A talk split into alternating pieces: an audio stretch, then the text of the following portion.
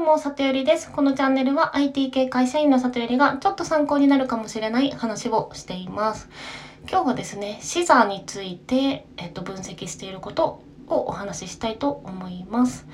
で、まず視座とはなんですが、Google で調べると一番上に出てくるものとしては、視座とは物事を見る立場のこと、視点、視野、価値観とも置き換えられますというふうに出てきています。で私が仕事でプロジェクトで、まあ、いろんな人を巻き込んでうまく着地させるっていうのをやる中でそれぞれの人の視座がどのくらいなのかっていうのを結構気にしてやっていますっていうお話になります。で私が気に気をつけている視座についてですね2種類あるなと思っています。1つ目はその方の仕事としての視座2つ目はその方の人間性としての視座です。前者から説明していきます。まずですね、あの、主にシステム開発でこうやり取りをするときって、まあ、それなりの予算を動かすことになるので、まあ、主にやり取りする方が、例えば課長とか部長とか事業部長とか、まあ、役職者のクラスの方になります。で、その人が見ている組織がどういうもので、どういうミッションで、どのくらいの権限があるのかっていうのを確認するんですけど、その、その持っている権限と視座が必ずしもイコールではないっていうところを気をつけた方がいいなっていうふうに思ってるんですね。というのも例えば A, A 課一課例えば営業一課の課長さんがいました。でその課長さんはその課のミッションとして月の売り上げを、まあ、1000万上げなさいって言われてるとします。で営業2課もまあ以下は人数が多いから月の売上3000万頑張れ。っていうふうに言われてたとしますよね。で、それぞれのそこらのポジションの課長さんはそれぞれの売り上げを上げるっていうところがミッションになるので、まあ、そこを見ている。っていうのは絶対にある。ですけど、えっ、と、優秀な課長さんだと、こう結局その課のミッションは何かという、その何のためにあるかというと、そのもう一個上の部のミッションを叶えるためのアクションになってたりするんですよね。要は、レイヤーが上がるとごとに、このレイヤーでミッションにしてたものは上のレイヤーのアクションであってっていう風になるんですよね。だから、こう、かのこれを達成することで部がどうなるか、部のこれを達成することで事業部がどうなるか、みたいな、えっと、つながりになっていくわけです。ってなった時に、優秀な課長さんだと、自分の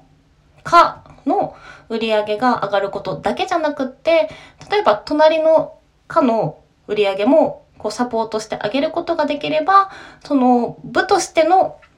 ミッションが達成しやすくなるっていうことを考えて行動したりするのでその自分の権限の範囲よりもう一個上のその視座を持ってる方があの、優秀な方だと結構いらっしゃいます。なので、そういう方とやり取りをするときに、この人は自分のかのことだけしか考えてないのか、もしくはもうちょっと広い視点で物事を見れてる人なのかっていうところで、こちらのコミュニケーションも変わってくるんですね。なので、こういう風なシステムの入れ方をしたら、あなたの課の仕事が楽になりますよとか、あなたの課の売り上げが上がりますよっていうのが響く人もいれば、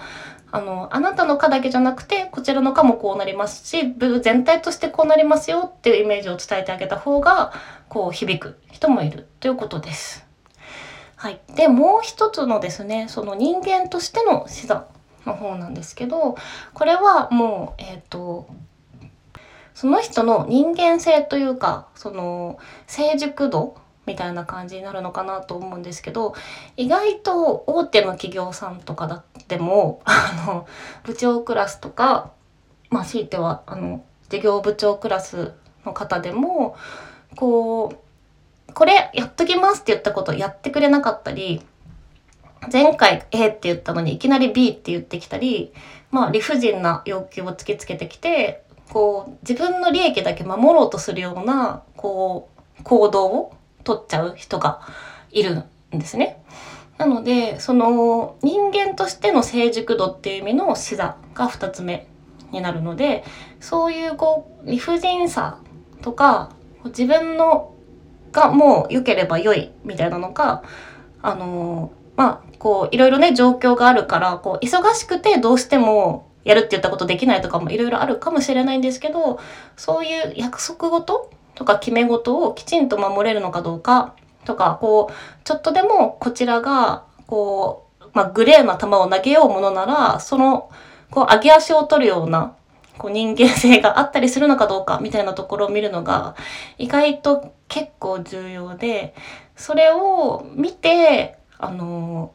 まあ、こちらもこう、今日こういうふうにちゃんと決めましたよねっていう証拠をきちんとどこまで揃えておくかっていうあのアクションを変えたりしています。まあ、往々にしてそういうちょっと人間的な背が低い方は、まあ、その後あのそのポジション外れたりとか、まあ、そういったこともあのなきにしもあらずではあるんですけど、まあ、その場その場でプロジェクトをうまくいくいかせる上でそういったことも理解しながらなんとか、あの、協力してもらえるようにコミュニケーションとか、まあ、管理の仕方とかとかを変えて、あの、なんとかやっているという感じです。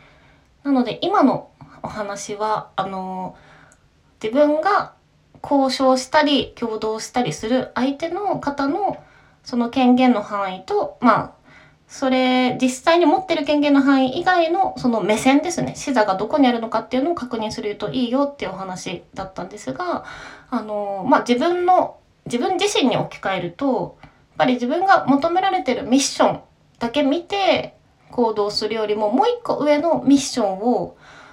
捉えて自分に与えられたミッションがそれをクリアするためのアクションだっていうことを理解して行動ができてると自然とあの会社から見るとパフォーマンスが高くなっていくのでまあその